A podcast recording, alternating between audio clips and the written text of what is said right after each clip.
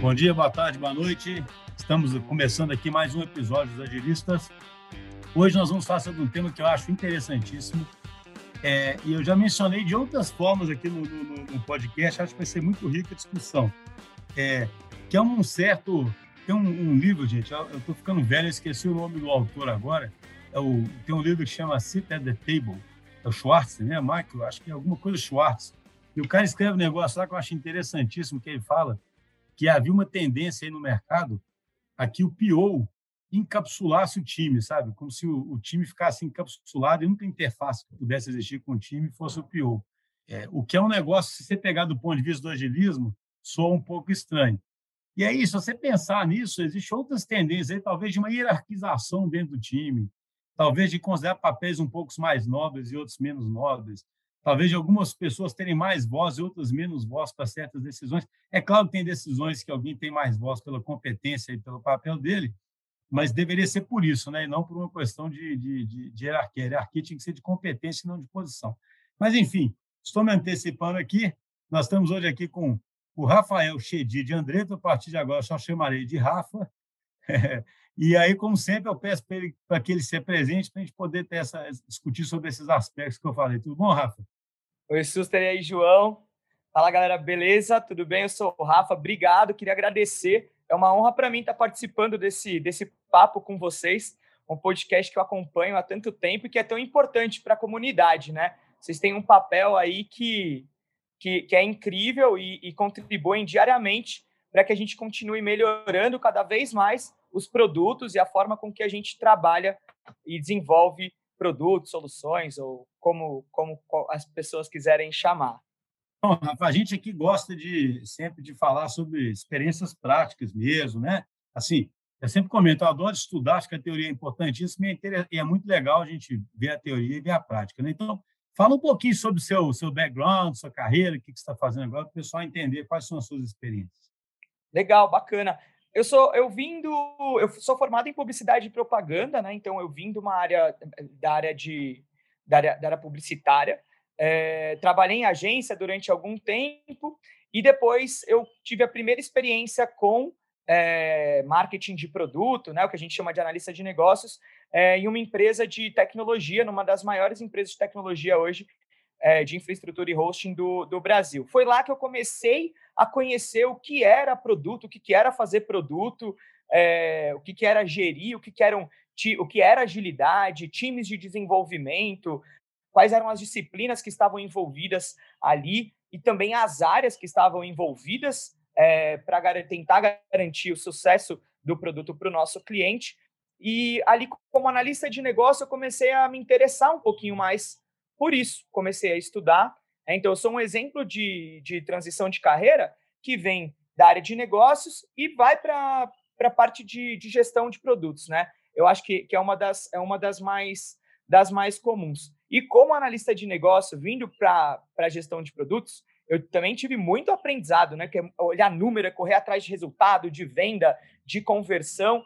E foi aí que eu fui aprendendo também que a gente precisa ter um pouco mais é, de preocupação e ótica, olhar mais para o usuário. Então, eu aprendi bastante nesse processo, que era enxergar um pouquinho mais o que a gente estava gerando de valor para o nosso consumidor e não só gerando impacto aí de, de receita, de negócio para a empresa que a gente trabalha. Hoje eu estou na OLX Brasil, trabalho na unidade do Zap Mais, tá? A gente foi comprado pela OLX, era o antigo grupo Zap. Inclusive, queria ganhar, mandar aí um abraço para todas as pessoas da empresa, o meu time, meu squad. Um abraço para o Chiod também, que, que me apresentou a vocês. E lá eu trabalho do, dentro de um squad que está no time de portais, né? Dentro de marketplace. Então eu estou muito conectado. A nossa missão hoje, ela está muito próxima das pessoas que hoje estão buscando por um, por um imóvel, né? Que geralmente é o sonho de você ter um novo lar. Então a, a gente trabalha muito conectado com as dores das pessoas que estão dentro dessa jornada. Antes de entrar até no tema mesmo, cara, eu achei interessante quando você falou assim, eu fiz uma transição de ser um analista de negócios, né, para ser alguém de produto. Cara, achei isso aí uma, uma linha interessante a ser explorada, sabe? E, e é engraçado, porque você, se eu entendi bem, você como analista de negócio ficava muito ligado nas metas de negócio, mas talvez sem ser tão customer-centric, ou talvez sem... É isso? O que você quis dizer exatamente? Porque essa experiência é interessante, né? É, era é exatamente isso. Tinha quando, quando você começa a trabalhar como analista de negócios, é, isso eu acho que é uma coisa até que, que a gente poderia já extrair como, como lição, né? É, a gente percorre muita meta financeira, então a gente observa o quê? A quantidade, de repente, dependendo do tipo de produto, e claro, lembrando, hein, eu quero deixar bem, bem claro aqui que depende do contexto que você está inserido dentro da empresa, tá? Então, o que eu, eu, eu até gosto de falar, é, você pode aprender e saber como fazer produto, ter toda a linha teórica, é, mas lembra sempre, conhecer todos os frameworks, o framework é um meio, tá? Ele não é o fim. Então, é, fica aí de, de aprendizado, tá? É, Para isso. Eu não, não costumava olhar é, o que, que aquele meu produto estava gerando de, de, de, de impacto para o meu usuário, para o meu cliente final. Eu, tava, eu ficava tão focado em ver como é que estava o volume de pedidos, de instalação, de churn, de receita, de MRR, ticket médio, volume de cancelamentos. E muitas vezes é, eu não tinha tempo, ou às vezes eu não olhava, para, pô, será que o que eu estou fazendo, o que eu estou vendendo, de fato está gerando valor para o meu, meu usuário final? O meu consumidor, ele está feliz com o produto que eu estou vendendo para ele? Ou eu estou só vendendo por vender? E aí vem um pouco daquela diferença daquela de, de, de, de organizacional de empresas que são Product LED, Sales LED, e tudo bem, é normal, desde que seja a, a, empresa deixe claro que, que é isso que ela está percorrendo, mas eu acho que as pessoas que estão dentro do negócio tem que se provocar um pouco mais para ver se é aquilo que vai fazer com que, que elas sejam felizes e que faça sentido para ela, elas. E eu acho que está muito conectado também com o propósito que você tem aí para desenvolver o, o seu trabalho. No fim das contas, vale só o dinheiro pelo dinheiro? Se para você trabalhar assim, só correndo atrás de meta financeira, tá confortável, tá tudo bem. Foi um momento que eu tive uma reflexão do tipo, não tá mais fazendo sentido para mim. Eu queria algo mais. Eu queria fazer ajudar a fazer produtos que as pessoas amassem e tentar fazer isso da melhor maneira possível. Ou seja, próximo delas, entendendo as dores e tentando resolver os problemas que elas têm, os problemas de verdade que elas têm. É muito interessante, cara. Mas assim, você acredita que isso foi um amadurecimento natural seu? Ou essa mudança de posição, de estar mais próximo de um time de produto, causou essa reflexão? eu, se eu tivesse que escolher uma das opções, eu diria que foi é, estar mais próximo do time de produto. O, eu acho que a cultura de produto, ela traz, principalmente as leituras que a gente faz, todo o material acadêmico que a gente tem hoje, a gente tem bastante, bastante coisa para, um acervo muito grande para consumir. É, ela traz uma visão que, que quando você está fechado no mundo de negócio, é, se você não está aberto também a entender, você acaba se perdendo. Então, essa, essa, essa cultura do, do customer centric, sabe? Eu acho que foi quando eu comecei a estudar mais gestão de produto que eu comecei a me preocupar ainda mais com o valor que eu estava gerando e o impacto que eu estava gerando para o meu consumidor. E me aproximar mais da, da, da, disciplina de design, que eu tinha uma visão, quando eu comecei a atuar no mercado, que design eh, sempre foi visual, sempre foi tela, e, e, estudando um pouco mais, então até é, design thinking e conversando com pessoas de design, eu comecei a entender muito mais que design vai muito além de, de fazer tela, né? E, e é de fato, eu acho que hoje é pelo menos um skill é, muito importante para pessoas de produto também ter e entender o valor que existe o papel de design no desenvolvimento de, de, de soluções, iniciativas ou qualquer coisa do tipo. Interessante, só um comentário. Acho que todos nós já cometemos esse pecado aí, né? Que você disse. Eu sou engenheiro, né? E eu, eu falo isso porque eu converso com os designers na DT. A gente hoje considera um pilar nosso design, sabe? Design thinking, né? E aí eu falo para o pessoal, cara, e às vezes o designer fica frustrado justamente porque passa o tempo, passa o tempo, passa o tempo e alguém vai lá e fala, né? Faz uma tela bonita aqui para mim, né, cara? E é muito, é muito frustrante. Eu falo assim, gente, é importante ter empatia e, e, e tentar explicar bem isso para todo mundo. Eu até brinco com os designers, né? Vocês são os que mais têm que ter empatia com os usuários finais, tem com quem consome os serviços seus também. Que eu, por exemplo, já fui assim, né? Até eu perceber e virar a cabeça e, inclusive, considerar isso como um pilar da empresa, eu já fui, né? Já considerei tipo isso, já falar, ah, vou botar um design aqui para completar, né? E fazer o e não ser aquela, aquele pilar, né, junto com o agilismo, de, de, de dar valor. Agora, eu queria emendar o seguinte, olha que interessante, que eu acho que casa bem com o nosso tema. Então, você parte de uma estrutura organizacional que separa mais o negócio, né, cara? E aí você fica quase como alguém do negócio, tentando cumprir meta de negócio e pedindo para alguém alguma coisa, para uma estrutura mais ágil, onde você tem um time multidisciplinar que junto passa a ter mais riqueza, talvez, porque tem várias dimensões ali. Então, você vai, obviamente, continuar olhando para aquilo tudo do negócio que você tinha que olhar, mas você não vai perder outras dimensões que são importantes aí, como você está falando, né? que tem a ver com o propósito da empresa e até com o propósito ali de, de, de cada profissional.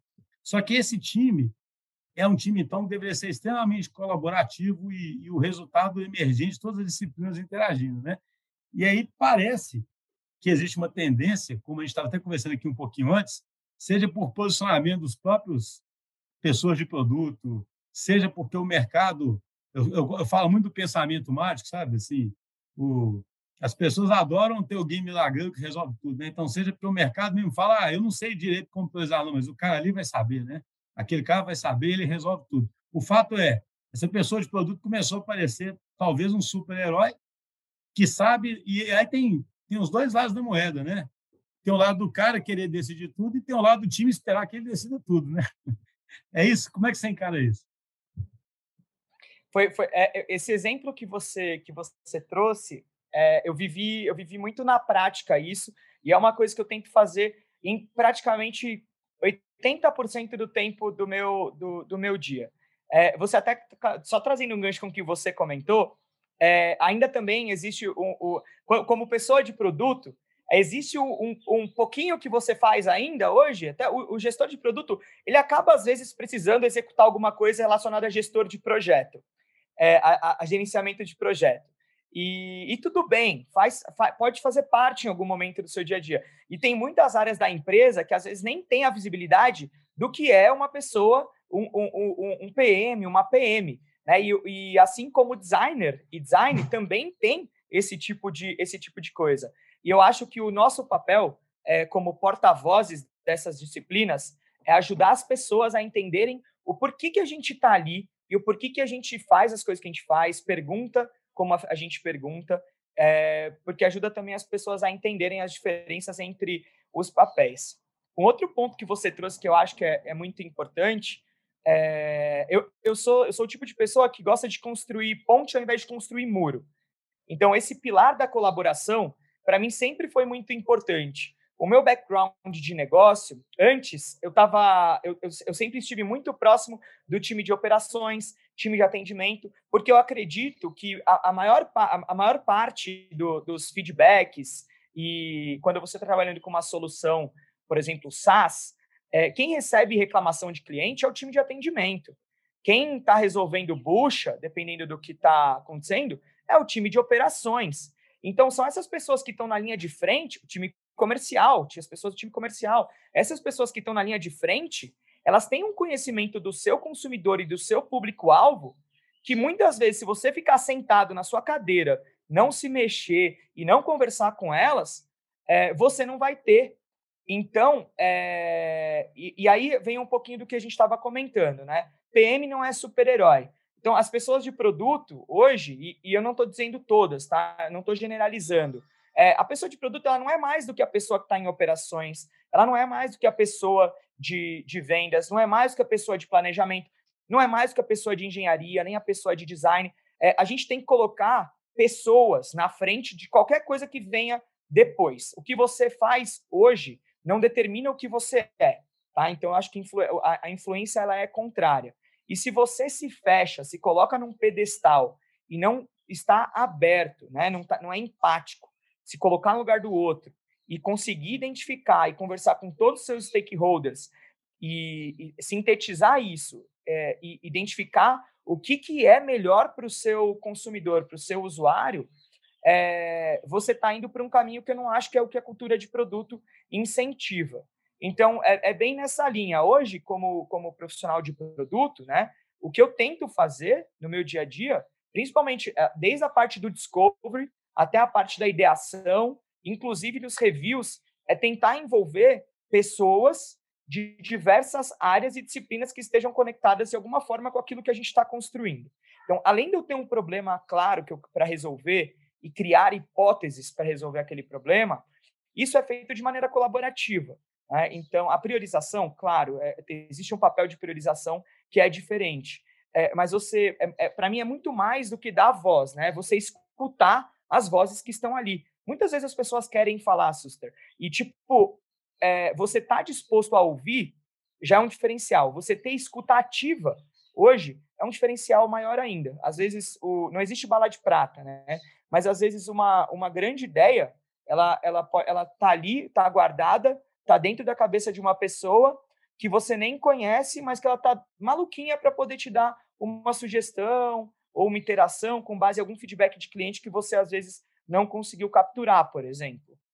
Não, cara, você vê, é tão rico essa discussão, porque é, quando você fala, eu fico pensando em várias coisas, né? Por exemplo, esse contato com a realidade que você disse, né?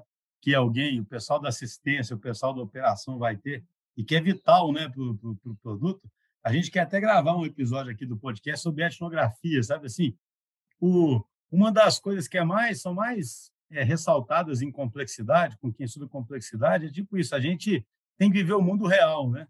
A gente não pode ficar isolado. E é interessante porque essa, essa, essa é, colocação do, do, do, do, cara de produto como um ser assim, que domina a arte, que sabe tudo, ele pode até ficar longe da realidade tomando decisão. Isso é completamente descabido, né? Porque isso que você falou, por exemplo, dar voz não é só falar que o cara pode falar. Não adianta falar que o cara pode falar se a definição se fica muito claro o tempo todo que quem decide tudo e quem sabe tudo é o cara de produto, né? O cara não vai falar, mesmo nem podemos falar, né?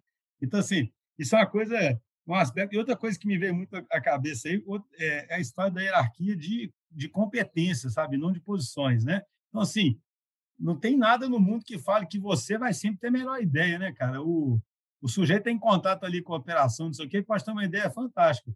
Você vai ter uma técnica para ajudar a priorizar, vai ter uma técnica para lembrar do pessoal que tem que simplificar as coisas, né? que tem que, tem que fazer um MVP para um determinado negócio, mas, e, e não necessariamente ser o cara, o gênio, que tem as melhores ideias, concorda? Eu concordo totalmente, totalmente com, com você. E, e eu acho que às vezes também tem uma questão de ego é, que eu acho que também pode contribuir com isso.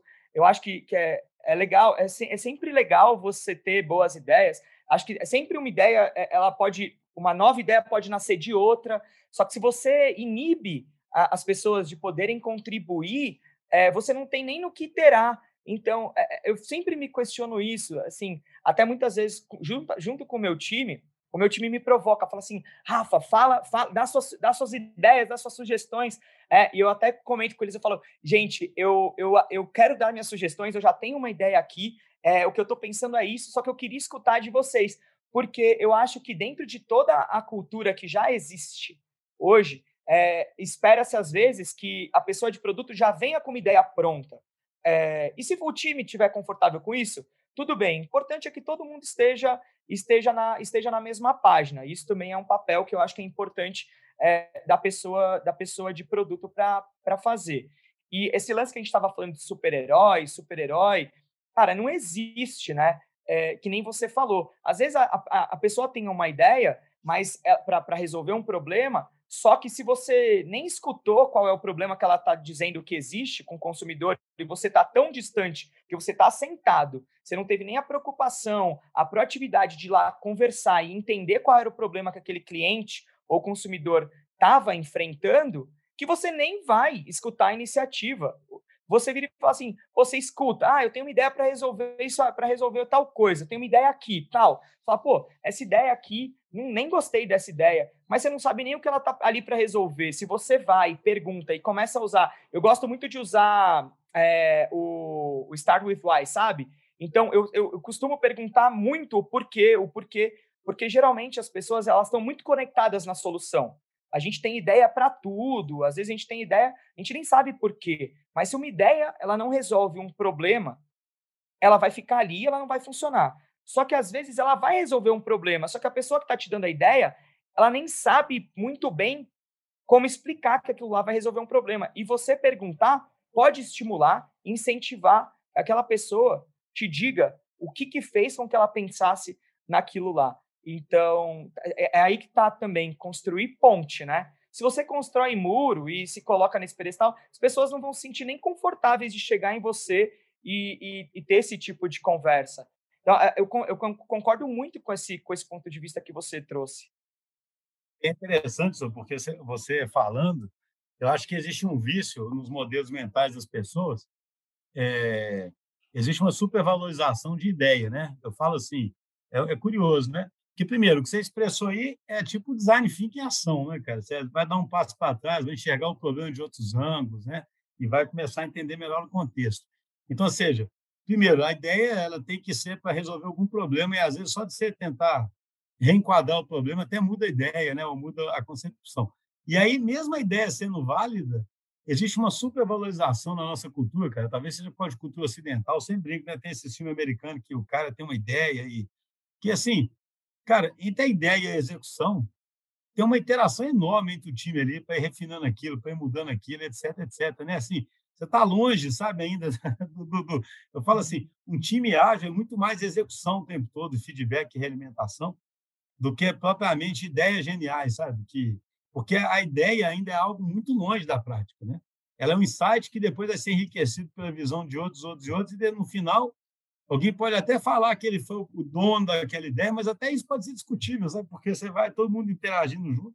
Mas aí vem o ponto que você disse, né?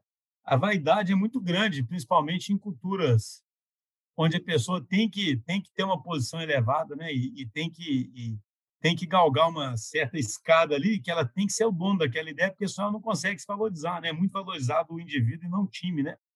E aí que eu te pergunto, na sua experiência, primeiro, você tem alguma, algum, alguma história interessante para contar de onde você viu isso acontecendo? E do, porque, só um outro comentário, como você disse, os times se auto-organizam, né? Quando existe uma regra, cada time vai se auto-organizar. Mas você já passou, já viu algum time disfuncional desse que você via que o pior era um super-herói, a pessoa de produto era um super-herói as coisas não aconteciam? Ó, eu vou só pegando um gancho com o, a, a, primeira parte do seu comentário, que é essa, esse negócio do design thinking e do enquadramento do problema. É, é, e é, é, mais um, um, dos pontos que eu, eu, até gosto de falar bastante, que é nem sempre a gente vai conseguir seguir 100% daquilo que a gente aprendeu na linha teórica. Então, se você já tem clareza que aquilo lá é um problema, cara, não precisa. É, eu acho que você não precisa investir o tempo em fazer discovery para tudo.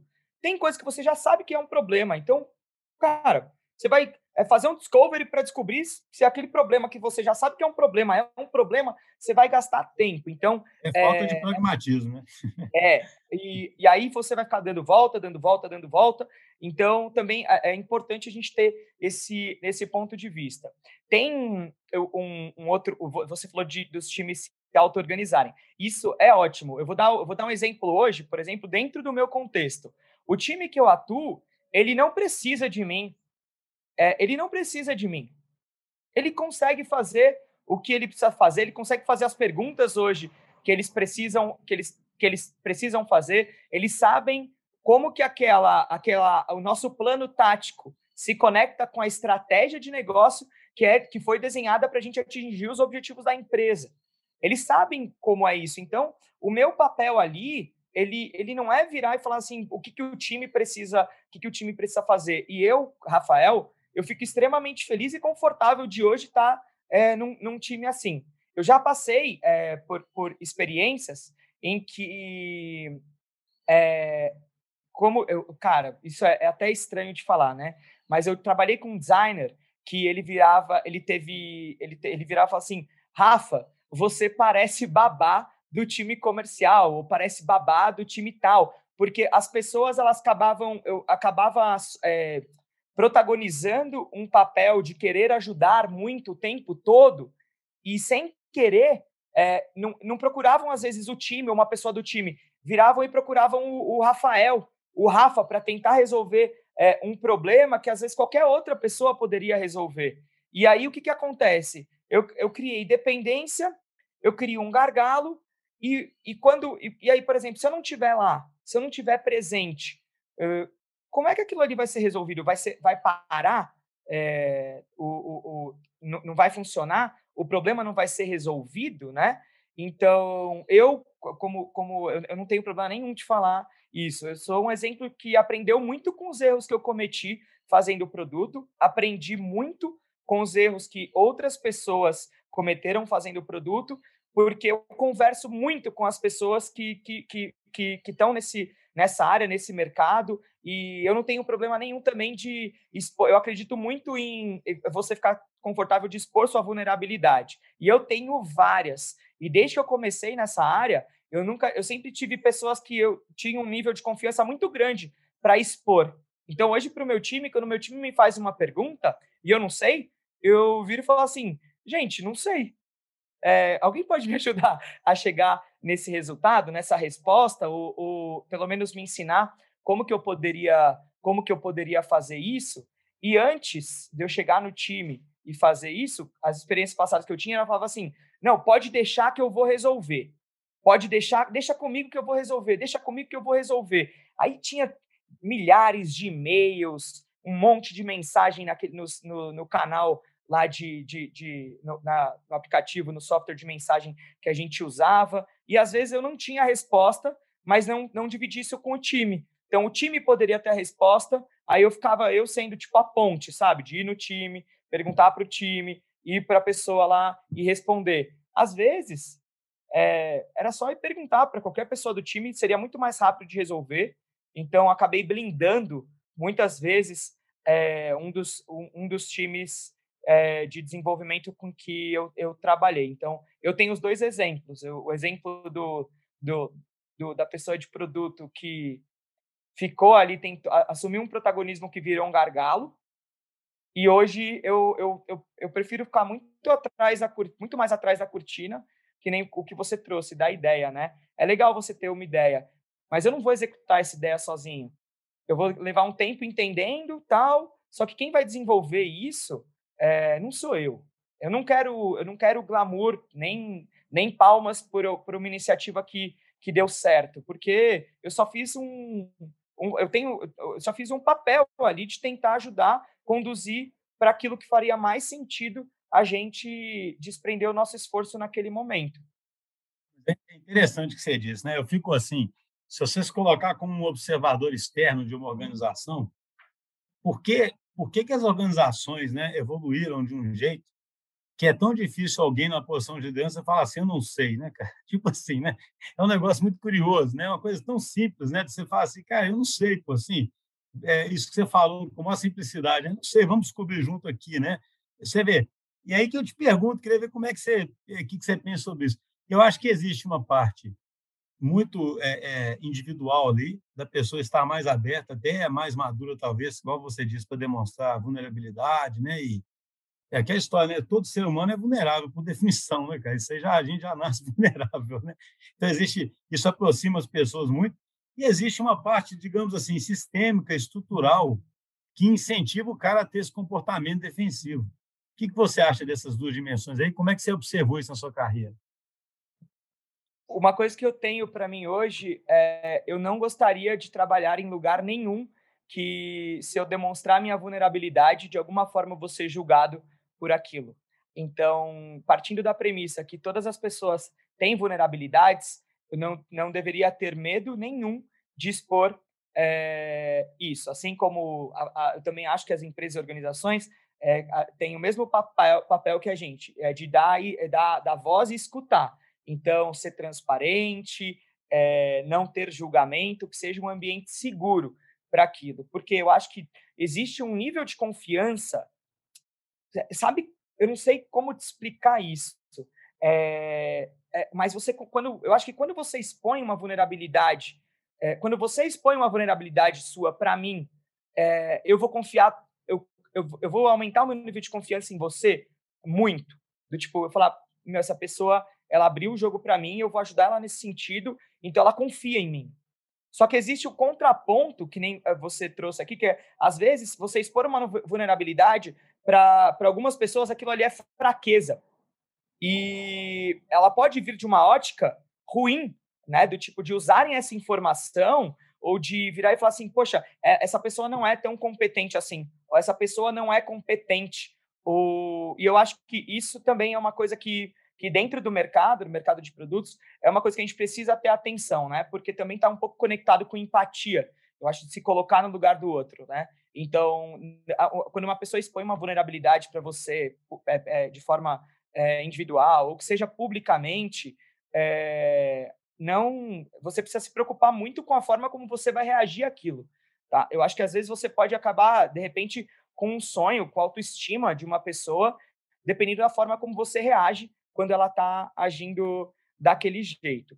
É, e eu acho que as organizações, principalmente as lideranças, elas têm um papel muito importante nisso, de reforçar, principalmente, essa cultura de, de meu, isso aqui é um ambiente seguro, pode falar. E, e, e sabendo a vulnerabilidade, quando você conhece, você sabe onde você precisa melhorar, sabe? Então, que nem, que nem eu falei, é, hoje eu falo assim para o meu time sem problema nenhum.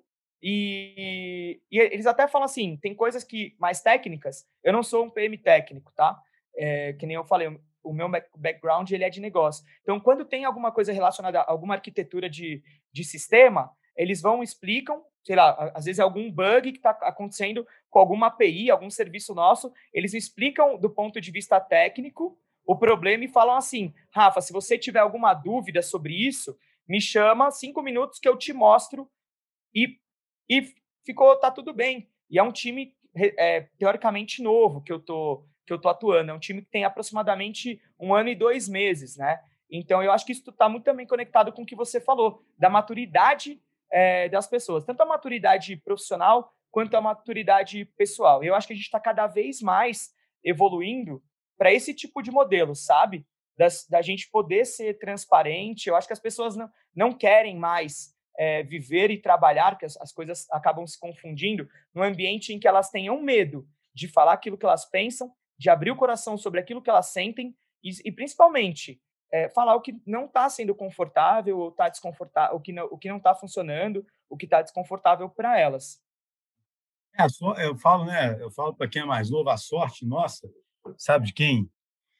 É, nossa, porque eu, nossa, não porque eu não sou novo, mas eu estou estou tendo essa sorte junto com quem é mais novo, né? É que a gente está vivendo uma era é, em que o digital ficou estratégico e ficou estratégico as empresas serem mais orgânicas, né? Para mudarem de modelo, né? Não serem me mecanicistas e serem mais mais orgânicas. Por que, que eu falo que isso é uma sorte? Porque sistemicamente falando, aquela estrutura rígida, né, hierárquica, terrorista, ela causa todo tipo de incentivo contra isso, né? O cara que está no, no, alto de uma caixinha, ele não pode demonstrar que ele é, ele não pode demo, demonstrar que ele é vulnerável, sabe? Quase que por definição, porque senão alguém fala, mas como é que você está na, como é que você manda, né? Aqui, se você se você tem vulnerabilidade, como é que você manda se você não, não sabe responder? Então, o que eu acho curioso é o seguinte: a gente é preparado para isso, né? O tempo todo e isso agora está mudando completamente, porque só grandes times juntos vão conseguir fazer as empresas chegarem onde querem. E esses grandes times, eles, por definição, são complementares. Né? O que você acabou de falar, poxa, você é bom nisso, não sou tão bom tecnicamente, não tem nenhum problema, porque o time existe para isso, né, cara? O, o, alguém se complementa e, e o time se auto-organiza, porque se não fosse assim, não tinha nem auto-organização, não tinha nada, estava tudo pré-definido, né? Sabe, né? aqueles modelos de aqueles eu fico brincando no mercado, né, cara? Vai contratar alguém, tem uma especificação de carga ali que a gente fala de super-herói, pô, a especificação de carga do cara já é de um super-herói, né? Cada, cada, cada cara que você contrata é um super-herói, quase, né?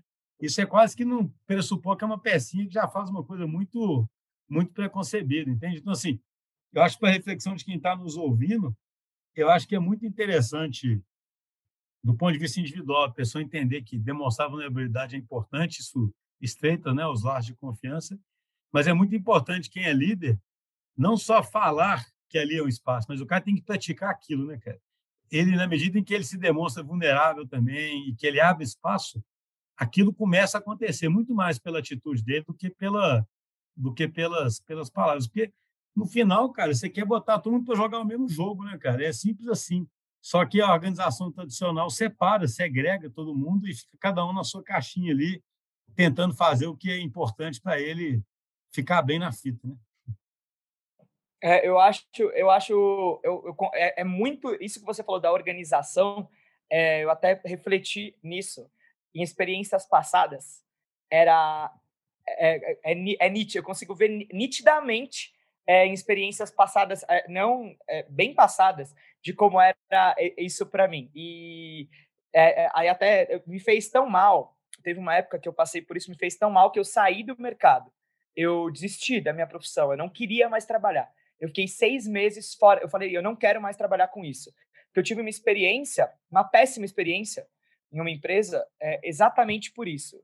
É, eu, do tipo, é, tanto faz o que, o que eu disser e o que a gente levar, ideias e tal, sempre vai ser o, o chefe é o dono da voz, sabe? E eu acho que a gente também, trazendo um pouquinho do, do ponto que você comentou, a gente não precisa ter opinião formada para tudo, sabe? A gente está numa, numa onda, tipo, todo mundo tem que ter opinião. Não, você não precisa ter opinião formada para tudo. Escuta, é assim como as respostas. Eu não acho que sempre existe uma resposta certa, mas existem as perguntas certas. E você desenvolver a habilidade de fazer as perguntas certas, é, muitas vezes você ajuda as pessoas a encontrarem o caminho, sem dando autonomia para elas encontrarem o caminho, e você contribui muito mais com as pessoas assim do que dando as respostas, porque você forma, você forma as pessoas e os líderes. É, eu, eu, esse, essa, isso que você comentou do tipo, cria-se as organizações, cria-se uma expectativa que o líder tem que ter todas as respostas. Eu não, eu não acho também que tem que ter. Eu acho que é, quem, quem que a gente chega nas respostas juntos e não existe só uma certa. Podem ser três que as três, no fim, se você fizesse as três, as três iam dar no mesmo lugar. E aí, qual que seria a certa? Você tem que pensar. Que é engraçado? O Ravi, isso aí para mim demonstra até uma incompreensão do mundo, né? uma incoerência com. Você imagina, a gente parte aí do agilismo para falar o seguinte, cara, o mundo ou o mundo é complexo, eu não entendo o mundo direito, não, o mundo é instável, o mundo é incerto.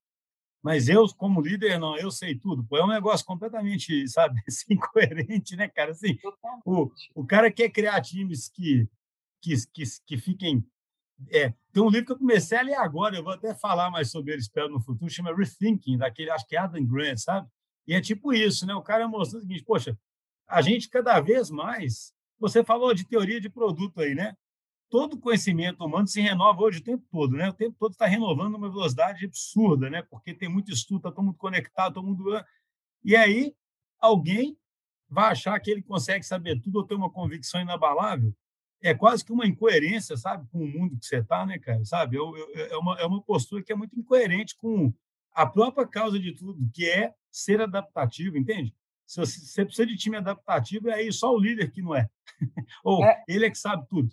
Eu acho tão engraçado, é isso para mim é uma coisa assim, é como se o cara tá aqui. Eu acho que se a pessoa quer fazer organização e não, não, não consegue entender isso, ela sempre vai contaminar esse processo, entende? Porque ela, no fundo, vai estar tá criando essa cultura que você disse, de, na verdade, parecer que alguém tem as respostas e que, no fundo, o negócio não é emergente.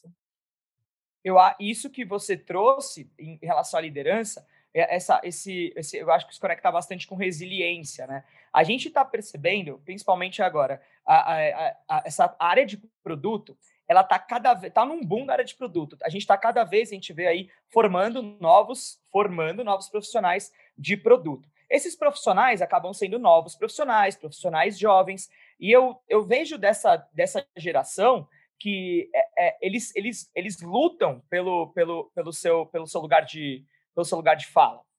Eles querem falar, eles querem ser escutados. E a partir do momento, se você fortalece, enaltece e endossa esse tipo de comportamento de liderança, que é do modelo, do mindset é, de cascata, antiquado hoje, você vai perder, provavelmente, os maiores talentos do futuro da sua empresa. Você tem um diamante, de repente, que está ali a ser lapidado, que você pode direcionar e ajudar a desenvolver e evoluir aquela pessoa, mas que muitas vezes, quando você tem um perfil de comportamento de líder que tem é, essa linha de, de raciocínio, essa linha lógica de ser o dono da verdade, a pessoa que, que, que tem a solução para tudo, é, você inibe aquela, aquela pessoa. Então, aquela pessoa ela acaba não se sentindo confortável, ela vai embora ela vai encontrar hoje no mercado empresas que vão escutar e, e vão escutar ela. Ela vai ter voz, ela vai, ela vai ser escutada e ela provavelmente vai ser vai ser uma grande, uma grande pessoa e, consequentemente, um grande profissional. Então, e a gente consegue, trazendo um, uma visão disso até mesmo para o nosso dia a dia, a gente está vivendo aqui, por exemplo, um boom do BBB, né? Você percebe como as pessoas que estão nesse programa, eu não sei se você está assistindo, eu estou assistindo por tabela, né? É, eu até, inclusive, assinei o Globoplay, porque para mim está sendo uma aula, uma aula. Tudo que eu, assisto, que eu vejo, eu tento pegar e fazer alguma correlação com o dia, meu dia a dia de produto. Está sendo uma aula de como as pessoas de fora que estão vendo, pessoas que lá dentro têm esse comportamento é, autoritário, que não escuta os outros, que acha que é a dona da verdade, as pessoas aqui fora que estão observando isso não concordam. Elas são completamente contra. Elas se posicionam de forma até muitas vezes até mais agressiva do que, do que deveriam, é, é, elas de, como oposição a esse tipo de comportamento. Então, é, você percebe, é que tipo assim, acontece, acontece em produto, acontece na vida, sabe? Parece acontece nos filmes, acontece na TNT. É, o ser humano vai repetindo né, os, os padrões, né, no, no, no, jeito que ele se organiza. Cara, muito bom, nós estamos chegando aqui ao final. Eu queria só terminar com uma pergunta assim, posto isso, isso tudo, é, como é que você falaria para quem está né, tá começando essa carreira, como que o cara deve se enxergar então, né? Já que o cara agora você o, às vezes o cara estava te ouvindo agora e pensando assim, eu sou o cara que sabe tudo do produto, né? Aí está falando, não, você não é o cara que sabe tudo, as ideias todas. Não.